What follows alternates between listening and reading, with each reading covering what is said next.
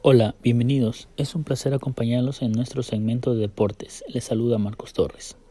Iniciamos hablándoles sobre lo difícil que ha resultado el mes de junio para Gustavo Alfaro y la selección ecuatoriana, quien logró dos puntos de 15 en juego, llevándolo Alfaro a la duda, teniendo así como reacción cambio de alineaciones, esquemas tácticos e intérpretes de juego durante el mes.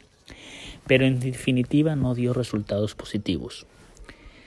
La racha de las cuatro primeras jornadas de eliminatorias se han tornado oscuras, luego de las vacilantes actuaciones del equipo en dos fechas de premundial, caídas ante Brasil y Perú, y la Copa América, perdida con Colombia y sucesivos empates ante Venezuela y recientemente con Perú, partido donde tuvo cerca de llevarse la victoria, que durante el primer tiempo lo manejó con una diferencia de 2 a 0 pero al final empató generando de esta manera dificultad para su clasificación.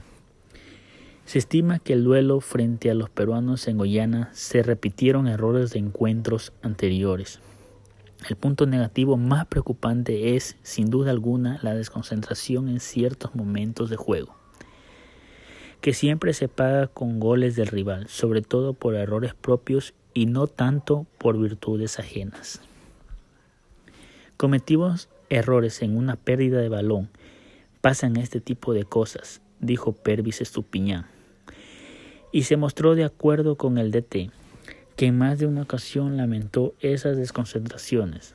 Ecuador debe trabajar en eso si quiere pelear por la clasificación a la Copa del Mundo. El otro problema es la irregularidad del equipo. Tiene momentos de buen juego, en el que lleva el control y maneja los tiempos a su antojo pero no logra sostener esos buenos pasajes y termina sufriendo. Consideramos que contra Perú se vio lo mejor de la selección en el año. En el primer tiempo y de la mano de Damián Díaz, Moisés y Alán Franco, encontró espacios y sociedades para justificar la ventaja de dos goles. Alfaro debería darle más minutos de juego a este trío que puede darle más satisfacciones.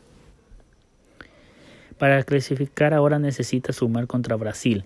Será una tarea muy difícil, pero este es fútbol y la Tri ya demostró que tiene material para jugar bien. Solo es obligatorio mantener la concentración y la intensidad de los 90 minutos.